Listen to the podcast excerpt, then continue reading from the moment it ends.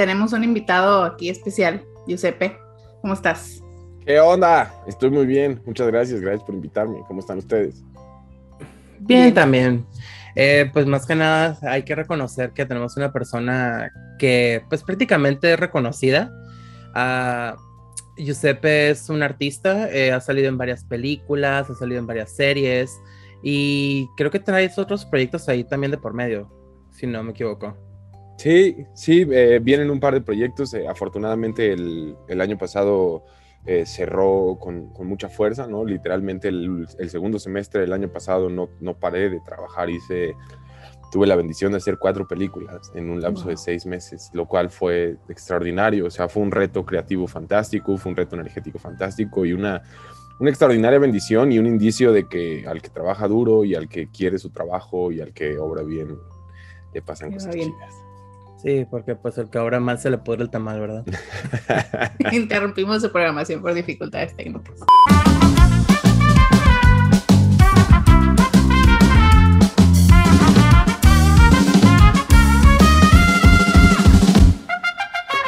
¿Hay otra manera de que digamos su nombre? Eh, ¿Giuseppe está bien o tienes alguna, algún tipo de sobrenombre, nickname o algo? Pues mira, eh, la verdad es que como ya, o sea, desarrollé un instinto casi canino de responder a casi cualquier final que sea como ep, ep, op. Cualquier cosa que sea como medio semejante a mi nombre, ya volteo, la verdad. O sea, con que empiece con Jus. O, no, con que acabe, es más bien como ah. Joseph, Joseph, eh, Giuseppe, Giuseppe, sí. Gispi una vez me dijeron también y yo como, güey, ¿qué, ¿qué me llamo Gispi? sí. ¿Nunca te han dicho Pepe? Pues sí, hay gente que me dice Pepe, tengo un par de creativos que me dicen Yepeto, eh, casi toda la escuela me dijeron Gamba, la verdad. O sea, mis ah. amigos, mis amigos viejos uh -huh. eh, me dicen Gamba, mis amigos del foot me dicen Gamba, sí. Ok. Pero bueno. como, la verdad, como me quieran decir, como se sienta cómodo. El que lo diga, yo me siento cómodo, no pasa nada. Bueno, yo voy a decir Giuseppe. Digo. Gracias. Porque pues me imagino que tus papás se esforzaban mucho en ponerte ese nombre, entonces. Pues sí, sí le investigaron, hermano. para, no, para no faltarles el respeto también. Oye, Giuseppe, este, cuéntanos un poquito de ti, qué es lo que te gusta hacer, qué haces en tus tiempos libres, además de este, pues, cuando no estás actuando, qué es lo que te gusta hacer.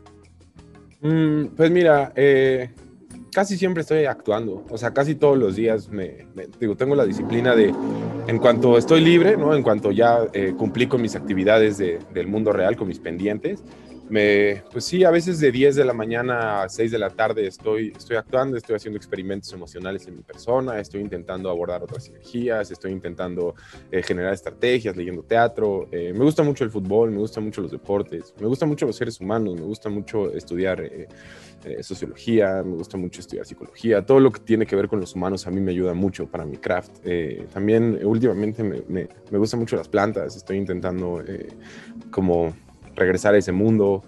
Eh, juego PlayStation, eh, leo, hablo con mis hermanos. Sí, o sea, me gusta mucho estar solo, soy mi persona favorita y, y la verdad es que me gusta mucho estar conmigo y conocerme y, y, me hace mucho bien para mi trabajo porque pues además eh, pues, mi trabajo es mi pasión, es lo que más me gusta hacer en la vida. Entonces, sinceramente me preparo y no solo me preparo porque sea una persona ambiciosa, ni mucho menos, me preparo porque, pues, porque quiero siempre hacer las cosas lo mejor que pueda hacerlo, no importa cuál sea esta cosa. Oye, es interesante eso que mencionas ahorita, que te gusta conocerte, porque hay personas que nos da mucho miedo saber quiénes somos. Sí, no, y creo que incluso nuestra, nuestra sociedad está hecha para no conocernos, o sea, nuestra sociedad está hecha para ocuparnos, para eh, acabar con el tiempo. Incluso hay personas que si no tienen qué hacer, o sea, si tienen tiempo libre, o sea, es lo peor que les puede suceder en la vida. El principio de la pandemia lo dictó así, había personas que estaban solas en su casa y pues, ya no podían estar solas consigo mismos porque tenemos tantos distractores que a final de cuentas la última persona con la que estamos es con nosotros y la única persona a la que le dedicamos tiempo es a nosotros. Tenemos tiempo para todo menos para nosotros. Y entonces sí, se vuelve aterrador porque es algo que no practicamos y pues el humano le tiene miedo a todas las cosas nuevas y, y pues es muy preocupante, me parece, como sociedad es muy preocupante que las cosas nuevas seamos nosotros mismos. Sí, me parece sumamente preocupante, la verdad. Sí, la verdad que sí. ¿Tú siempre has sido así? ¿Siempre, siempre te ha gustado, siempre te has gustado a ti mismo?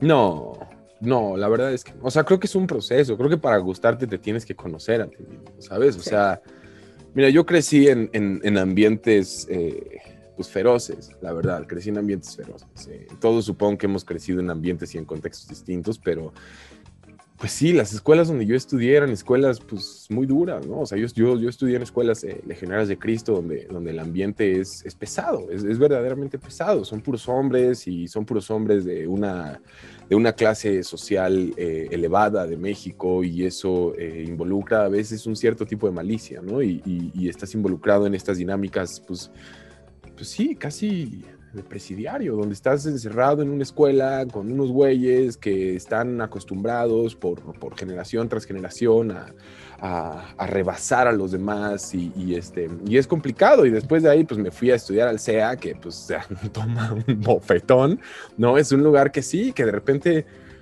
pues sí, a final de cuentas, creo que somos un, no, no, conozco otros países, no conozco los procesos formativos de otros países, pero en mi experiencia no, no tenemos tanta capacidad para formar humanos, ¿no? Y entonces eso se agravia cuando, cuando se trata del arte, porque el arte es personal y el arte es doloroso y el arte es humano. Y entonces sí, creo que, o sea, todo el dolor por el que pasé, todo el dolor humano, todo el dolor de introspección, todos los, pues sí, abusos, insultos, faltas de respeto que he vivido en mi vida, ¿no? Eh, que, pues me han formado y me han hecho ser quien soy y, aprendí a entender que, las palabras de los demás no tienen valor y que las otras personas solo son estímulos, ¿no? Y yo los puedo interpretar como yo los quiero interpretar. Me parece que, que sí, que no nos enseñan desde chicos a, darle el valor apropiado a la palabra de las personas adecuadas, ¿no? O sea, de repente, pues sí, yo a mis hermanos les digo, güey, pues si ese güey te insulta, ¿por qué putas le vas a dar importancia a la opinión de una persona que piensa que eres un idiota, güey? O sea, más bien, pues ya no estés cerca de él, es una persona que te quiere generar un daño, ¿por qué querrías estar cerca de eso? Pero, pero no nos enseñan eso, nos enseñan a ser animales sociales, nos enseñan a adaptarnos a una sociedad, y adaptarnos a una sociedad quiere decir renunciar a nuestra individualidad para formar parte de un colectivo. Y, este, y eso vuelve pues, muy complicado volverte un humano, la verdad, vuelve muy complicado volverte un ser singular. Y pues en mi caso tuve que pelear contra todo eso porque pues un artista idealmente es un ser único e irrepetible como todos los humanos y tu valor máximo como creador es justo tu, tu identidad y si no la tienes clara y si no tienes claro quién eres, no puedes crear porque además eres reemplazable. Entonces, si tú eres un humano que se parece a muchos otros más en mi profesión, es algo muy peligroso porque en cualquier momento te pueden quitar y traer a otro que se parezca físicamente a ti porque individualmente no aportas tanto. De hecho. Eso que dices es algo como muy interesante porque, pues, por, en cierto, en el medio en el que tú estás, pues, me imagino que hay una cantidad muy grande de artistas, ¿no? Entonces, creo que, como dices, lo, lo que hace que a uno de ustedes lo escojan, digamos, es como eh, que seas único. Pero ¿no es muy difícil mantenerte fiel a ti mismo en este medio?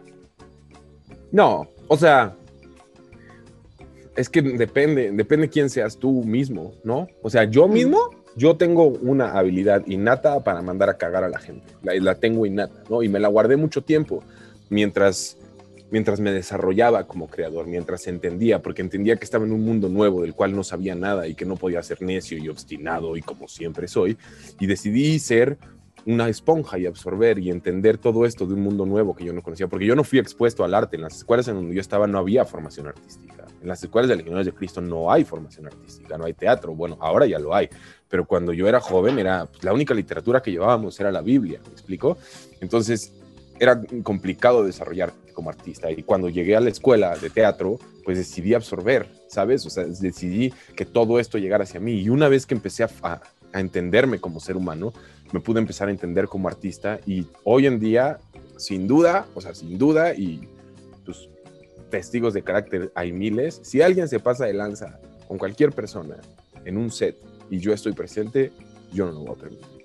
Yo no lo voy a permitir, ni en el set, ni en la calle, ni en ningún otro lugar. Yo no voy a permitir eso. A mí me parece que es momento de alzar la voz y de detener a los cobardes. Y desde mi punto de vista, los cobardes son los que necesitan hacer menos a las demás personas, porque necesitan validarse, ¿no? O sea, siempre he pensado que el complejo de inferioridad y el complejo de superioridad son exactamente lo mismo, solo que los que tienen complejo de inferioridad son muy malas personas digo de superioridad, porque los que tienen complejo de inferioridad se laceran a sí mismos y es doloroso. Pero cuando tienes un complejo de inferioridad, de superioridad, es exactamente lo mismo, solamente que utilizas esa energía para atacar a los demás. Y eso es irresponsable, y eso es cobarde, y eso no debería de volverse a hacer, porque además muchas de estas personas no tienen conocimiento de lo que están haciendo.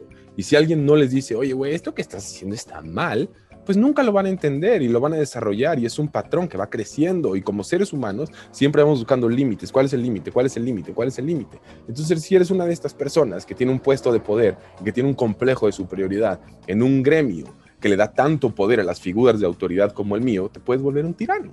Y a los tiranos hay que detenerlos a tiempo. Ese es mi punto de vista. ¿Te, ha costado ese punto de vista? ¿Vale? ¿Te ha costado ese punto de vista? Ajá, ¿y tú qué dices, Brana? No, iba a decir una tontería, que si no te podemos llevar a trabajar con nosotros para claro, lugar a muchas personas. A mí llévenme, yo le jalo las orejas a la raza. Y me ha costado trabajo, sí, me ha costado trabajo. Me ha costado trabajo y me ha costado trabajos, sí, sin duda. duda. Sin duda, ¿no? Pero el otro día, por ejemplo, estaba hablando con un amigo mío y entonces le decía, no, pues hicieron esto, estaba haciendo una cosa y entonces hicieron esto, que está mal, hermano, no es profesional y me habían dado una palabra y yo soy una persona de palabra. Si yo te digo, yo voy a hacer esto, yo voy a hacer esto, a menos que pase algo neta extraordinario y te aviso y te pido una disculpa y doy la cara y me presento, ¿no? Y, pero alguien faltó a su palabra y lo señalé. Y entonces esta persona intentó molestarse conmigo por señalarlo. Y entonces le dije, mira, la circunstancia es esta. No te puedes pasar de lanza con alguien y luego evitar que la persona te pueda decir, oye, te pasaste de lanza. Eso no puede ser. Tienes que ser responsable, más aún si eres un adulto, ¿no? Más aún si te dedicas a, hacer arte, ¿no? O sea, tienes que ser responsable porque tienes una voz. Y entonces mi amigo me dijo, oye, pero no, no, no les digas ese tipo de cosas, porque ¿qué pasa? ¿Qué tal que en el futuro ya no te quieren contratar? Y le dije, hermano, ¿tú crees que yo quiero volver a trabajar con una persona que no tiene palabra, carnal? ¿Tú crees? Pues no, la neta no, güey. O sea, que voy a cambiar mi tiempo por dinero, voy a cambiar mi, dignidad por dinero. No, definitivamente no. Hay muchas otras personas. Y si no vuelvo a trabajar por ser la persona que soy, estoy orgulloso de la persona que soy. Y con eso te quedas, ¿no? Sin Duermes tranquilo. Sin duda, yo puedo actuar solo. Mira, si yo ahorita me voy al baño y apago la luz, puedo hacer una obra de teatro solo. solo, no necesito nada más. Y a mí lo que más me gusta es actuar. Sí, claro que se, que se vuelve extraordinario cuando hay otros actores y de repente si hay una cámara, pues está súper chido. O sea, hay un público, está súper chido, pero yo no actúo para el estímulo de los demás. O sea, mi actuación no es para agradar al público, mi actuación no es para agradar al otro actor, mi actuación no es para agradar al director, mi actuación es para mí porque es mi sueño y son mis cosas. Y existe la posibilidad de que todas las demás personas no existan y sean una proyección de la Matrix. Entonces, pues, si eso existe, pues mejor me preocupo por mí, que según yo soy lo único que tengo la absoluta certeza de que existe. ¿Y encuentras tú prácticamente tu libertad con esta idea? Sí, sí. Yo, mira, la verdad es que yo siempre he sido una persona muy libre. O sea, como, como que ahora que tengo tiempo libre y que como que la neta mis sueños se, se cumplieron, ¿no? O sea, mi, sueño era hacer una película, una, ¿no? Y lo logré y, estoy muy orgulloso de mi sueño y ahora persigo otro sueño, si logro otro y me planteo otro y lo persigo, pero no dejo de tener claro que mi sueño lo logré. Y eso no, no, me, no va a hacer que me conforme, pero sí va a hacer que celebre lo que me costó, que celebre la persona que soy. ¿Me explico? Sí, definitivamente. ¿Cómo, es algo que siempre hemos platicado, Brando y yo, que por ejemplo en la educación en México es muy difícil como que te guíen a tus sueños, ¿no? O sea, es una educación muy cuadrada, es una educación eh, que te dice tienes que buscar un trabajo para vivir, mm. no importa mucho si te gusta ese trabajo o no. Tú estabas en una educación todavía más cuadrada según lo que me estás diciendo, ¿no? O nos estás diciendo. Es la que conozco, no sé otras. Entonces, ¿cómo de esa educación, ¿cómo encontraste tu sueño? ¿Cómo dijiste de no conectar aquí con esas personas de, que son cuadradas, que, todo es como muy cerrado. ¿Cómo te abriste al mundo de ser un artista? Porque como dices, ser un artista es como sentir, ¿no? Es estar conectado con tus sentimientos y demás. ¿Cómo llegaste a esa conclusión de que querías ser un artista? La verdad es que me tropecé, ¿eh? O sea, no, no es como que, o sea, en retrospectiva, ¿no? Y con conocimiento. Y ahora que justo he tenido tiempo libre, he regresado como a mis amigos de la secundaria y como a gente que conocía de, de morro y así. Y todos siempre, o sea, la, la, conclusión de la impresión de la gente que tenía de mí era, uno, eres un güey que siempre ha hecho lo que quiere. O sea, la gente me decía, no, las reglas son, y yo decía, ¿por qué? ¿Sabes? O sea, como que, pues sí, a mí me gusta saber, me gusta que me expliquen. O sea, si me dicen, no puedes hacer esto, mi pregunta va a ser, ¿por qué? No voy a decir nada más que sí, ¿no? O sea, yo necesito saber, porque si después me pregunta mi hermano, mi primo o Paquito, le tengo que decir, oye, esto fue lo que sucedió. O sea, esto no se puede hacer por esto, ¿no? Y pues sí, o sea, un día alguien me sugirió que entrara al SEA y pues entré y, y, sí, o sea, estoy, sí, o sea, tengo una sensibilidad muy especial, de verdad. O sea, sí soy una persona con una sensibilidad especial, soy sumamente sensible, me cuesta mucho trabajo salir a la calle porque los estímulos son muy poderosos para mí. Entonces, y eso me ha pasado toda mi vida, yo era muy introvertido. Entonces, eh, pues sí, he aprendido a resignificar estos estímulos, he aprendido a utilizar estas, estas habilidades innatas que tengo, ¿no? Mi sensibilidad, utilizarla y canalizarla, y ha sido algo muy poderoso, muy doloroso y muy cansado. Pero, pues sí, llevo 16 años de que empecé a estudiar actuación y no ha habido un solo día en el que no estudie actuación todos los días estamos constantemente tratando de actualizarnos y aprender más cosas porque sabemos que una vez que elegimos una profesión, este, pues no nomás es, ay, lo que me enseñaron base y con eso me quedo, o sea, siempre te tienes que estar actualizando en nuevos métodos o incluso hasta para improvisar, o sea, no nomás es quedarte estancado en una sola parte porque si te quedas estancado, pues supongo que ya al rato ya no eres, ¿cómo se puede decir?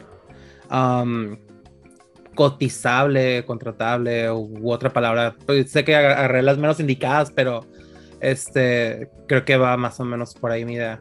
Eh, sí, eh, Doc Rivers, que es un coach eh, de básquetbol que fue campeón con los Celtics, tiene un concepto que me parece fantástico. Él dice que un ganador no es aquel que siempre gana, sino aquel que siempre da lo máximo de sí y que dando siempre lo máximo de ti, todas las veces, en todas las ocasiones, siempre vas a llegar a nuevos límites. Lo que quiere decir que siempre vas a aprender algo nuevo, lo que quiere decir que siempre vas a crecer.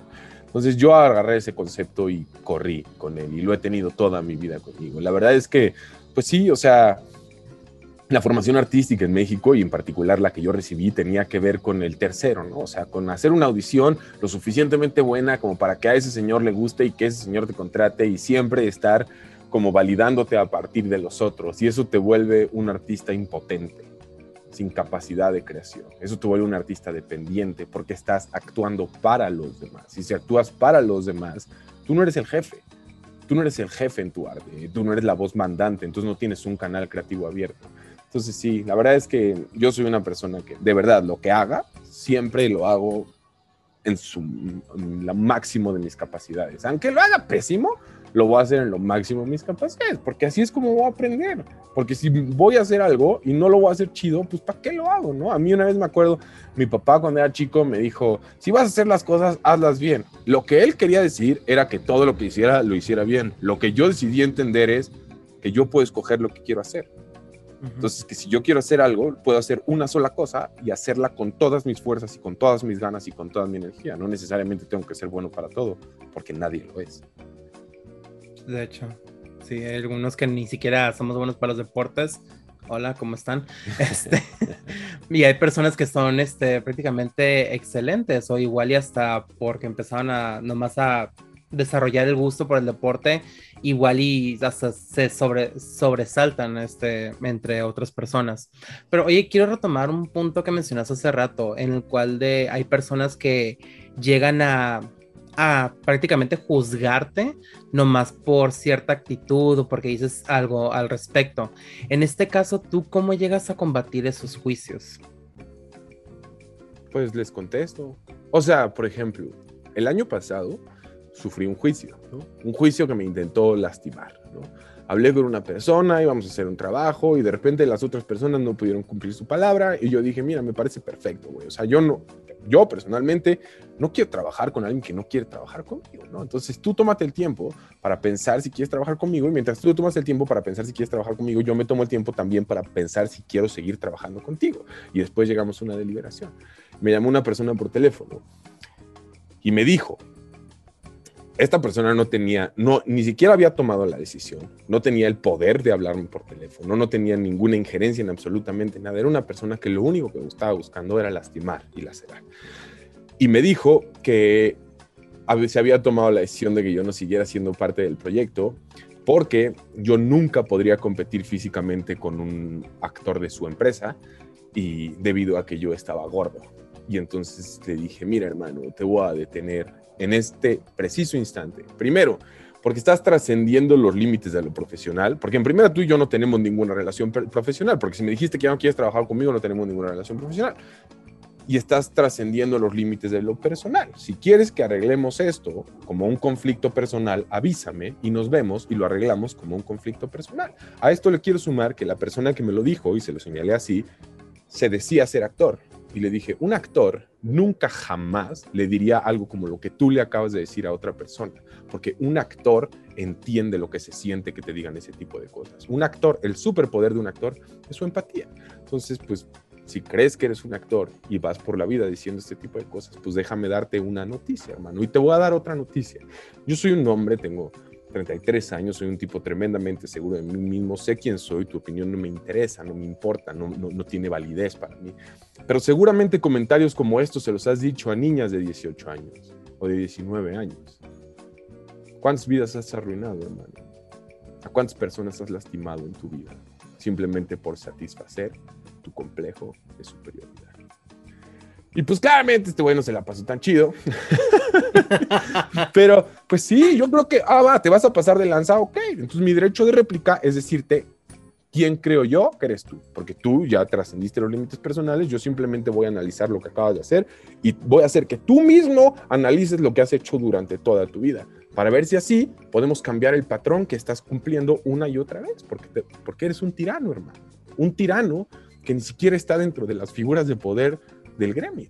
Entonces es una locura. Todo el mundo cree que puede lastimar a todo el mundo. De verdad es una locura. Y si no sabes bien quién eres, se pueden lastimar fácilmente, ¿no? Que es algo que no, no aprendes tan fácil. O sea, aprendes, como dices, generalmente aprendemos a golpes, ¿no? O a experiencias de la vida, aprendes a decir, no, o sea, tus palabras no me van a lastimar. Claro, pero es que además es, es, es todavía más cobarde porque estás parado entre esta persona y su sueño. Claro. Entonces te estás aprovechando de esa circunstancia. Pero al mismo tiempo, según tú, tú eres actor. Entonces alguien más está parado entre tú y tu sueño. O sea, es absurdo que hagas lo que no quieres que te hagan y seguramente ya te han hecho y ya te han lastimado. Sí. Y justo viene de lo mismo, del principio, de lo mismo que dijimos al principio. La banda pues no pasa tiempo consigo misma y no se entiende y no sabe qué es y no entiende qué es lo que le duele o por qué lo duele. Y entonces lo replica y se vuelve lo que odian y van por ahí haciendo, ¿no? Haciendo esto, o sea, como externando lo que están sufriendo, haciéndoselo sentir a otras personas, sin darse cuenta. Sin la más mínima capacidad de comunicación. Esa es otra cosa que me parece verdaderamente extraordinaria. Yo vivo, pues en mi gremio hay mucha gente que no se sabe comunicar. ¿Cómo? ¿Cómo? Si Cuando es la base, ¿no? Películas. O ah. sea, ¿cómo vas a comunicar tu película si no te sabes comunicar con tu compa? Explícame, por favor, explícame, adelante. No sé, acá. Pensé que era una pregunta dirigida a mí. Oye, pero todo esto, es que ya a mí para empezar me choca este tipo de gente que, o sea, se atreven a juzgar la apariencia de una persona. Que si eres flaco, si eres gordo, si eres musculoso, que si tal vez este, tienes, no sé, demasiado este, pecho o lo que sea. O sea, yo no sé por qué muchas personas se atreven a siempre tirar la piedra como si ellos fueran perfectos, cuando al final del día pues la perfección no existe, ¿verdad? Entonces, ¿por qué, ¿por qué las personas hacemos siempre esos juicios? ¿Por qué nos atrevemos siempre a creer como en estereotipos? De que si eres alto tienes que verte así, si eres este, una persona barbona, pues tienes que ser también de esa manera. Entonces, ¿por qué siempre estamos cayendo en que las personas se tienen que ver siempre de acuerdo a la idea que ha creado la sociedad? Es que yo, yo sospecho, no sé si sea una pregunta, pero yo sospecho que tiene que ver con, con esta necesidad del humano de generar un sesgo, de generar eh, distancia entre uno y otro, ¿no? Entonces, la primera vez que una persona, pues sí, que, que, que está acostumbrada a este tipo de toxicidades, se encuentra con otra persona, ve, según ellos, a nivel competitivo, que los hace mejores que los demás y lo manifiesta desde el principio. O sea, te avientan una puñalada desde el principio, ¿no? Pero luego está bien cabrón porque esa misma persona que utilizó ese mismo parámetro, que luego tú mismo, por ejemplo, el otro día me mandaron un mensaje por Instagram insultándome a mí, insultando a mi país y diciendo que todos los mexicanos eran pobres, ¿no? Y que todos los mexicanos somos unos jodidos y que los mexicanos no tenemos para comer y tal. Y le dije, ok, me parece perfecto, persigamos tu concepto. ¿Cuál es tu ingreso mensual? Tal. Ah, bueno, pues el mío es tal. Entonces, bajo tu mismo concepto que tú acabas de intentar utilizar en mí, a mí no me importa cuánto gana una persona, yo no valido a las personas con eso. Cada quien sus cubas. Pero según tú, que me escribiste a mí para decirme que soy pobre, tú eres más pobre que yo. Entonces, no digas mamadas. No seas idiota y no utilices conceptos que no utilizas para contigo mismo. Ese es el problema. Los humanos utilizamos parámetros ambivalentes todo el tiempo. Todo el tiempo decimos, tú eres feo. Ajá. ¿Y tú eres el más guapo? No, pero él es feo. Ajá, pero pues él podría pensar que tú eres más feo que él. No, ¿sabes? O sea, como que la banda nada más te quiere atacar y hacerte menos para generar como esta diferencia que siempre queremos generar, para sentirnos más seguros, para estar más lejos del otro. Porque así, pues sí, nos sentimos seguros. Ese es el miedo. El humano se mueve por el miedo nada más. Seguros dentro de la inseguridad, ¿no? Porque ¿cuánta seguridad te puede causar desacreditar a alguien? O sea, es una seguridad como momentánea, ¿no? Lo que ganaste con decirle a alguien que es menos que alguien más, ¿no? Ni siquiera que tú, que alguien más. En tus parámetros o en, en, como se supone que tiene que ser alguien, tú eres menos guapo, ¿no? O tú eres menos rico, o tú eres menos. Pero ese placer que te causa decirlo es un placer que no te va a dar nada, o sea, no por decirlo vas a hacerte rico o vas a ser más guapo, simplemente es como que sacar poquito de lo que tú traes adentro, porque al final es lo que dices, o sea, este, este sentirte inferior o superior es lo que hace que quieras marcar más las diferencias. Además es justo, riesgo-beneficio. Si yo comienzo una acción violenta en contra de alguien más, la prudencia no puede caber en el que estaba en paz y fue violentado. Esa no es la persona que tiene que ser prudente. Si una persona llega y violenta a otra persona, la otra persona, según yo, tiene derecho a responder como esa persona considere. Y entonces, ahí estás hablando de que todos tenemos diferentes conceptos. Entonces, igual llega la posibilidad de que una persona llega con alguien y le dice, ja, ja, ja, tú eres feo, y el otro güey saca una bazooka y se la dispara en la cabeza. Porque los dos tienen lenguajes distintos y tú no sabes qué va a hacer la otra persona. Y es tremendamente irresponsable llegar a hacer eso porque no sabes cuáles son las consecuencias que de insultar a un desconocido. O no saca la bazuca, pero lo afectas tanto que termina lastimándose a sí mismo, ¿no? Sí. ¿Cuántas veces lo hemos visto? De, ¿De qué te vas a hacer responsable? Esa es la cosa, nos tenemos que hacer responsables y somos una especie sumamente irresponsable. Definitivamente. ¿Y tú dónde crees que pueden hacer la responsabilidad? O sea, una persona que al final del día quiera cambiar eh, su manera de pensar, ¿qué es lo primero que tendría que hacer para empezar a aportar a la sociedad? Pues introspección, ¿no? O sea, si ya estás en ese plan de decir, ok, quiero aportar a la sociedad, quiero modificar mi comportamiento, me di cuenta que esto no está bien y tal, pues comprometerte con lo que estás diciendo comprometerte, ¿no? Porque siempre hay banda que dice, eso está pésimo y el presidente no sabe hacer su trabajo. Bueno, ¿y qué vas a hacer tú para cambiarlo? ¿Cómo le vas a hacer tú? ¿Tú qué vas a aportar? No, porque yo ahorita lo voy a insultar. Ajá, perfecto. Y cuando termines de insultarlo, ¿qué vas a hacer para mejorar a tu país, hermano? ¿Vas a ayudar a alguien a cruzar la calle? ¿Vas, vas, vas a renunciar a un pedazo de tu salario para destinárselo a una persona menos afortunada que tú? ¿Vas a pasar tiempo con, con, con con gente que está sola, vas a, vas, ¿qué, ¿qué vas a hacer? O sea, ¿cuál es tu...? O sea, todo es correcto. El chiste es hacer algo. ¿no? Porque la neta es que, pues sí, o sea, todas las bandas que dice que es buena persona se la pasa hablando de cómo en el futuro y cuando sea rico va a tener un centro inmenso para... Y no, güey, pues empieza hoy.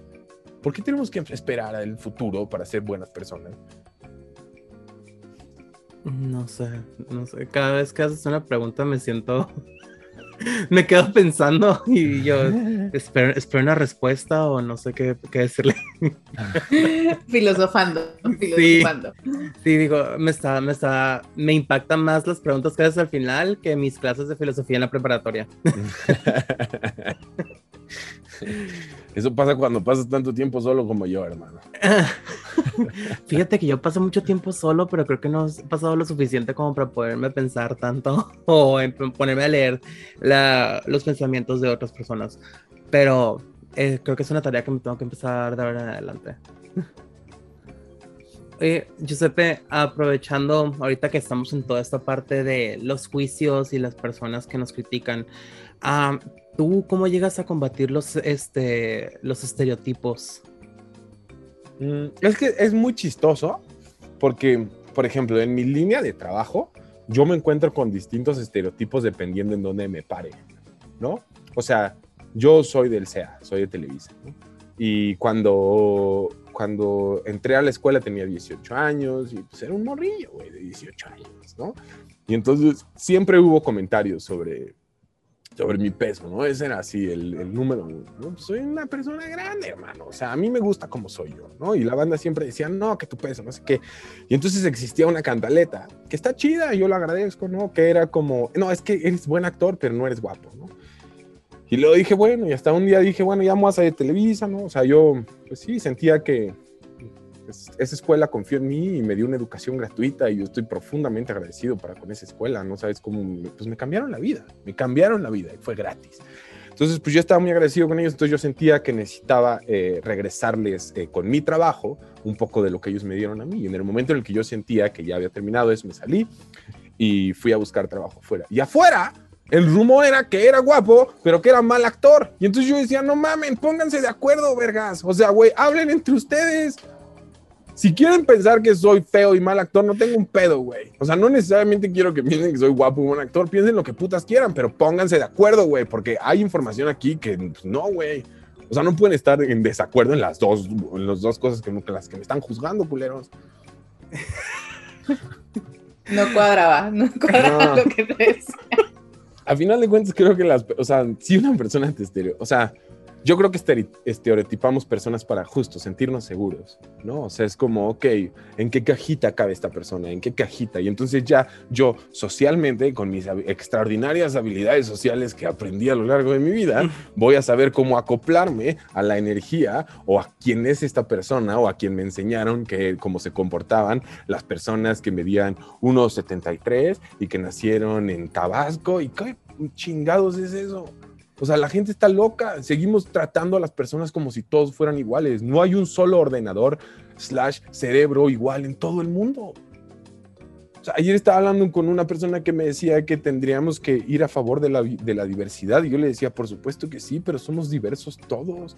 Tendríamos que celebrar eso, ser únicos. Eso es lo que tendríamos que perseguir no intentar explotar talentos, no intentar explotar personas, no intentar generar empleados, sino, güey, ¿tú qué eres? ¿Cuál es tu luz? ¿Qué es lo que más te gusta? Desarrollala.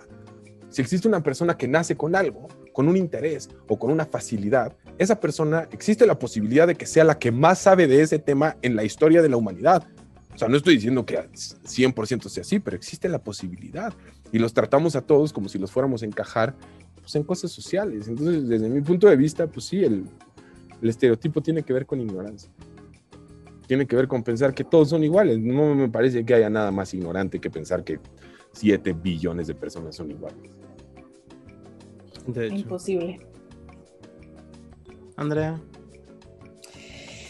Es que estoy pensando en todo lo que estás diciendo y en nuestra cultura mexicana eh, que está llena de, de estos estereotipos y de lo difícil que es como alcanzar a ver eso que dices de que todos somos diferentes y que todos deberíamos de explotar lo que nos gusta, ¿no? De, crecerlo, de saber que esto, en, esto eres bueno tú y esto quieres hacer y esto puedes hacer.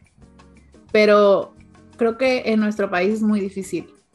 Eh, no sé, siento que ahorita que estamos haciendo esto, por ejemplo, no. Somos afortunados de poder hacer, de tú poder hacer lo que te gusta, de nosotros poder hacer este podcast, digamos. Pero siento que muchas personas en nuestro país viven frustradas porque no tienen esa posibilidad, ¿no? O sea, que ellos de verdad no pueden como que decidir, hoy no quiero ir a mi trabajo de manufactura porque esto no es lo que quiero hacer, ¿no? Claro, pues mira, ayer justo estaba, bueno, no ayer, eh, ahora que fue año nuevo, terminé un, libro que se llama La hipótesis de la felicidad, ¿no? Y es un libro que, eh, ay, ¿dónde está mi gorro? siempre estoy allá afuera con mi gorra y mira, ya tengo quemado aquí, ya viste, aquí ya, sí. de mi cabeza Estaba leyendo un libro que se llama La hipótesis de la felicidad y en este libro eh, al final, ¿no? Habla, es, un libro fantástico porque mezcla la teología y la neurología y la sociología y la psicología. Y entonces es un güey que hace un ensayo sobre cómo ser feliz, según él, ¿no? Y, está muy chido y está muy bien sustentado y tiene cosas que pues, yo definitivamente no sabía, ¿no? Y él utiliza un parámetro que me resonó muchísimo, ¿no? Y que no me he cansado de decírselo a todas las personas a las que me encuentro, ¿no? Empezando por mis hermanos. Y este parámetro es que hay tres tipos de trabajos. El primero es el trabajo, ¿no? El y, tienen distintos tipos de recompensas, ¿no? Y los tres tipos son el trabajo, un trabajo, una carrera y un llamado, ¿no? El trabajo tiene su recompensa en el dinero. Y entonces, si tú quieres felicidad y tienes un trabajo, tienes que encontrar tu recompensa en el dinero. Tienes que entender que por más que no te guste tu trabajo, estás haciendo ese trabajo para ganar dinero. Esa es la razón por la que estás haciendo eso. La segunda es la carrera, ¿no? La carrera es el, la recompensa de la carrera es a largo plazo, construir algo, construir algo trascendente, ¿no? Además del ingreso y todo esto tiene que ver con construir algo trascendente. Y el tercero es el llamado, que es fantástico, ¿no? Y donde se aloja, pues la felicidad en el trabajo. Y el llamado, su recompensa está en el mismo trabajo. O sea, la recompensa del llamado es en ir a tu trabajo, ¿no? Y entiendo que no todos tenemos la bendición o los privilegios para tener esta cantidad de opciones o para poder acercarse a uno u otro, ¿no? Pero me parece que mientras tengamos claros estos parámetros y entendamos por qué estamos haciendo las cosas, vamos a ser mucho más felices, ¿no? Y también dejar de vivir en otros espacios de tiempo que no existen, ¿no? O sea, la banda siempre está en el presente o en el pasado, en el futuro o en el pasado. Yo, neta, vivo en el presente y casi no hay nadie, o sea, casi nunca veo a nadie por aquí. La verdad es que la gente siempre está preocupada por lo que hizo o por lo que hará. Y entonces pasas toda tu vida preocupado por lo que vas a hacer mañana y hoy no, no existe, y no existe, y no existe, y no existe, y no existe. Como hoy estaba viendo un meme de esos que dicen, qué bueno que es viernes, ¿no? Y es como, güey, es súper triste porque qué bueno que es viernes significa que del lunes a viernes no te la pasas chido y que tu viaje es que llegue el viernes para ponerte pedo, para despertarte el sábado a la una de la tarde, para irte a ponerte pedo otra vez, para todo el domingo sentirte la chingada, para el lunes estar crudo, para el martes decir me caga mi trabajo, para el miércoles decir me caga mi trabajo, jueves me caga mi trabajo, viernes por fin es viernes y volvemos a empezar. Y esa vida no va a ningún lugar. Y creo que lo hacemos inconsciente, ¿no? el estar en otros tiempos que no es el presente justo leí un libro que se llama El poder de la hora eh, y pues me di cuenta que sí es cierto, o sea, siempre estás pensando como que, ¿qué va a pasar eh, después o qué pasó antes, ¿no? Y vives en ese sufrimiento de, pues sí estás viendo tu pasado, pero no puedes hacer nada, ¿no? O sea, no puedes cambiarlo, ya lo que, los conocimientos que tienes ahorita no los tenías en ese momento. Siempre estás como latigándote de por qué no hiciste las cosas como ahora crees que las debiste de haber hecho, pero ya no puedes hacer nada, ¿no? O estás sufriendo por lo que va a pasar después, pero todavía no está pasando. Entonces es como súper difícil estar en el presente. ¿Cómo lo haces tú para estar, para mantenerte pegado ahorita? Es mi trabajo. Ese es mi trabajo. Ese es mi trabajo. O sea, lo más importante de ser actor, lo más importante de ser actor es eso. Si no vives en el ahora, si no tienes la capacidad de vivir en el ahora tú como individuo, o sea, porque Entiendo que hay muchos conceptos de la actuación, ¿no? Este es el mío. El mío es que un actor es una persona que tiene la capacidad de vivir otras vidas. Otras vidas con otros reflejos, con otro sentido del olfato, con otros gustos, con otro tipo de cuerpo, con otros caminados. Y tu cuerpo reacciona a absolutamente todo eso. Y sí, se modifica incluso tu visión. Es como cuando eras chiquito y jugabas a los piratas, ¿no? Y entonces, pues tú veías barcos piratas. Mientras estabas jugando a ser un pirata, veías barcos piratas. Eso quiere decir que todos tenemos esa capacidad, simplemente la hemos olvidado. Y si podemos utilizar esa capacidad como actores, y yo estar en un set, pero en realidad estar viendo una casa, y podemos regresar esa habilidad del pasado, es una cosa extraordinaria. Pero para poder hacer eso, solamente puede suceder si estás en el presente. Únicamente puede suceder si estás en el presente. Entonces, en mi caso, pues es un ejercicio constante, ¿no? O sea, de, me voy al futuro. Ok, ¿para qué? ¿Para qué? ¿Para qué estoy aquí? ¿Qué quiero saber de aquí? Esto no existe. No existe. No existe. Y todo parte de entender lo efímera que es la vida. Eso es lo más importante. Entender que naciste para morirte. Y si tienes eso claro, y si dejas de escapar de la muerte y la aceptas como un vikingo que quiere morir dignamente y vivir una vida digna y ganarse el paso al Valhalla, si la muerte es una recompensa, si la muerte es una liberación, y pensémoslo bien, todas las religiones del mundo señalan la muerte como una liberación. Todas las religiones del mundo señalan la muerte como algo positivo. ¿Por qué le tenemos miedo a la muerte entonces? A, no nos hemos portado tan chido. B, no estamos tan seguros de lo que creemos. O C, no tenemos el tiempo inagotable para hacer bien, ¿no? O sea, como dices, pensamos a futuro en que en algún momento voy a hacer algo bien, en algún momento voy a aportar algo, en algún momento en el futuro, ¿no? Entonces tal vez la muerte es como tu límite, como si ya llegaste a la muerte, ya no pudiste hacer todo lo que dijiste que ibas a hacer en el futuro. Claro, pero si sigues proyectando el futuro, no vives el presente. Ah. Estoy con el cerebro derretido ahorita. Este, me quedé pensando en todo esto.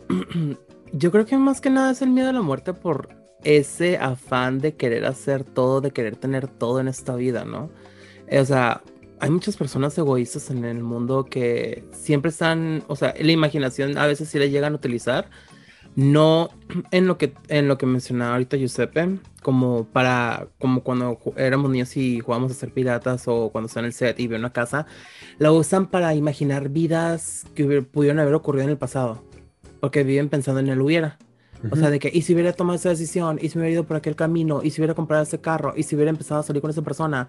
O sea, es tanto estar aferrado a esa idea de qué hubiera pasado si hubiera tomado esta decisión. Y tal vez sería más rico, tal vez tendría una mejor carrera, tendría mejor trabajo, pero yo creo que es más que nada eso, de que estamos siempre constantemente viviendo, pensando en, ¿podría tenerlo todo? Si hubiera hecho esto. O también, no nomás culpándonos a nosotros, nos encanta culpar a otras personas. Culpar ah. a alguien más de, de, como si nos hubiera afectado en realidad. de que, ay, esta persona pateó una piedra, uh, ya me cambió la línea del tiempo. Y te quedas como, no mames, claro que no. Al final del día tú tienes libre albedrío y puedes tomar tus propias decisiones. Pero siento que va, siento que va por ahí, ahorita que están mencionando libros también, porque recientemente leí una, una novela, no me fui tan así a leer pensamientos de alguien más. Bueno, sí, de hecho sí, estás leyendo las palabras de alguien más. se llama La Biblioteca de Medianoche. Y prácticamente te está dando a entender cómo una persona le dan la oportunidad de, de repasar vidas, no vidas pasadas, sino como qué hubiera pasado también si hubiera tomado ciertas decisiones.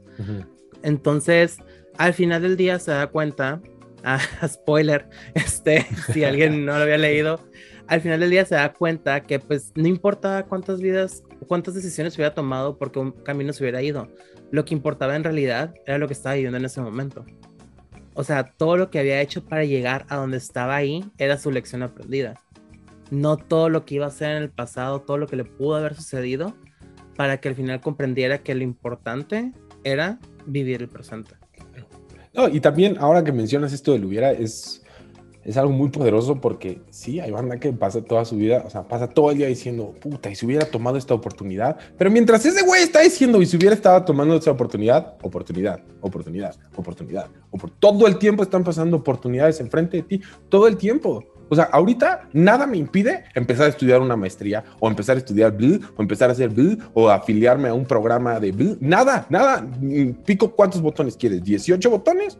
18 botones y ya estoy enfrente de afiliarme a Greenpeace. Entonces, la verdad es que las personas siempre, o sea, la, cosa es quitarnos excusas. Las circunstancias quitarnos excusas. Y las excusas vienen de la irresponsabilidad. Y como bien lo dice, siempre la culpa es del otro. ¿Por qué la culpa es del otro? Y este es el problema. Este es el problema más grave de poner la culpa en las manos de otra persona. Si la responsabilidad de mi vida la tiene ese güey, eso quiere decir que yo no puedo hacer absolutamente nada por modificar mi vida. Es necesario que lo haga él. ¿Tú crees que él lo va a hacer? No, claro que no.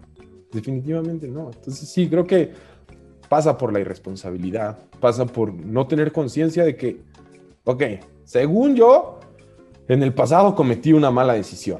¿Cómo estoy seguro de que eso realmente sucedió? ¿Cómo estoy seguro de que eso no fue mi imaginación, que no fue un sueño? O que hoy me desperté en este cuerpo con información precargada en mi cerebro y que estoy accionando de esta manera. Tal vez, según yo, el pasado sirve para aprender, aplicarse en el presente y modificar el futuro. Esa es la única razón para la que existe el pasado. Y el futuro existe pues, para imaginar, para guajirear, ¿no? Pero pues en cualquier momento, pues igual cae un asteroide, ¿no? Entonces, pues no tenemos, o sea, no tenemos, o sea, planeamos el futuro como si de verdad tuviéramos control sobre él.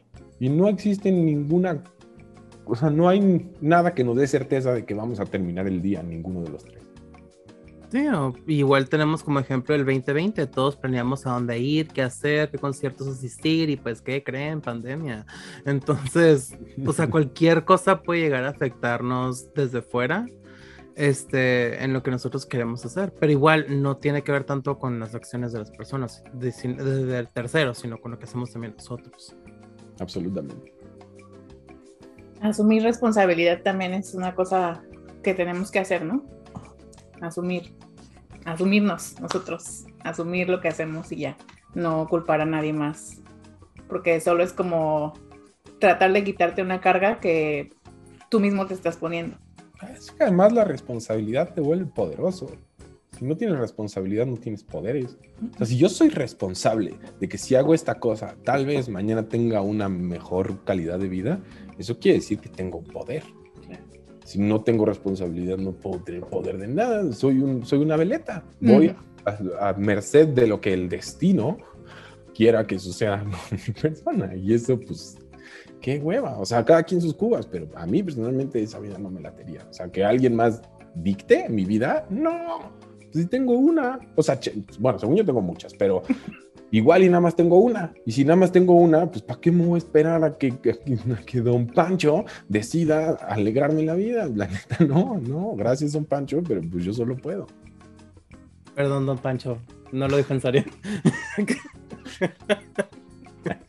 Eh, Andrea, por favor, prosigue. Sigo con el cerebro derretido. Yo también, pero no sé, es que me deja muchas, mm, pues muchas cosas que aprendes que, con el tiempo y que son como básicas para vivir tu vida, ¿no? Como para hacer lo que tú dices de solo tengo una vida, ¿qué voy a hacer con ella? ¿Qué voy a hacer?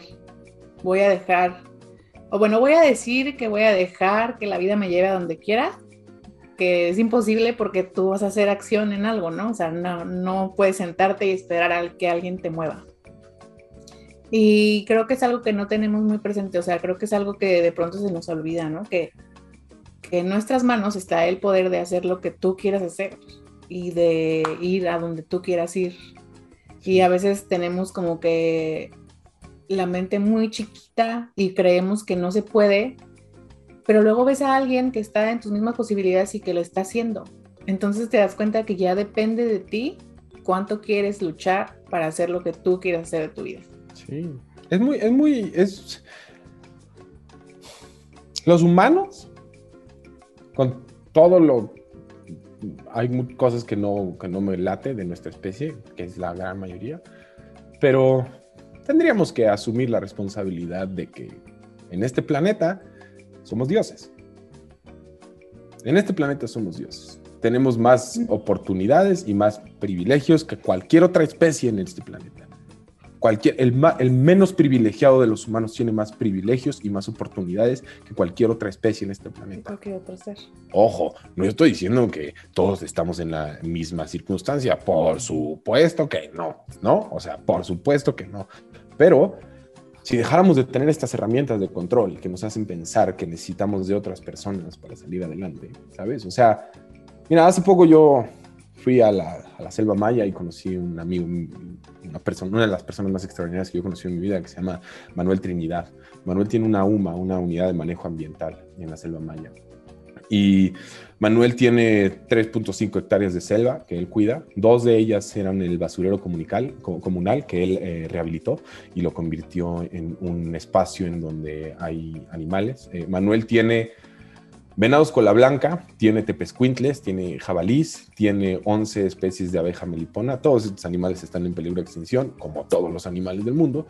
Eh, tiene eh, pavo de monte, tiene guajolote, tiene faisán negro que está críticamente en peligro de extinción, tiene cabezas de ganado US Prime, de esas perros son no, no, no, nas. tiene eh, cerdo ibérico, tiene gallo de pelea, tiene gallina española, tiene, pues si te dijera que tiene 150 animales, eh, me parecería un número adecuado, incluso creo que me quedaría corto. Además, eh, Manuel eh, alimenta a todos estos animales con su milpa trabajan su tierra.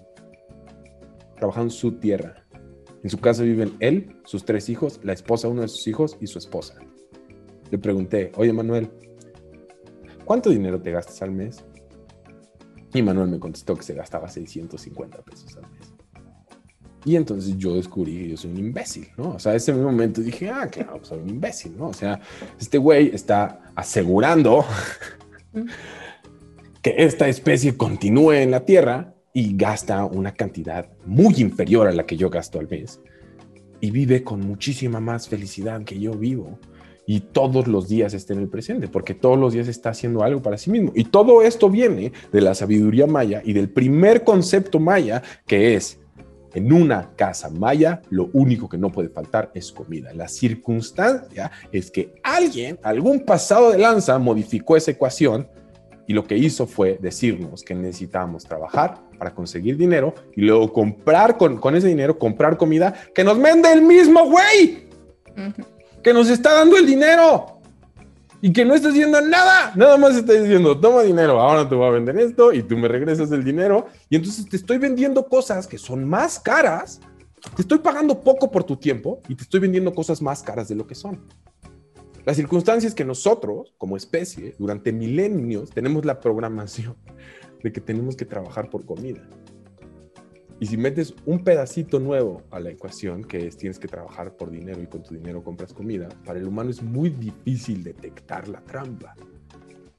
Entonces, me- si tengo un amigo que mantiene un territorio de 3.5 hectáreas en la selva, en una comunidad de 30 familias en medio de la selva maya, que no tiene coche, que mantiene a 150 animales, que mantiene a sus cuatro hijos y que se gasta 650 pesos al mes, me parece a mí que la educación en nuestro país nos ha fallado, porque nos enseñaron un estilo de vida de unos güeyes de otro continente. Con Y otras circunstancias. La sabiduría de este continente se fue a la mierda. Mm. como todas las sabidurías antes de que llegaran los pueblos europeos sanguinarios, los tres pueblos europeos sanguinarios por excelencia, los que llegaban a destruir. Digo, sin, sin ofender a ningún francés, inglés o español, pero a lo largo de la historia eso fue lo que hicieron, llegar, aniquilar, exterminar, conquistar con su religión, modificar los preceptos de las personas, quitarle la identidad y tener un país nuevo, porque México cada vez se parece más a la Nueva España y cada vez se parece menos a México, según yo. Brando se nos fue. Estoy así de, ay, Dios santo, jamás, jamás había...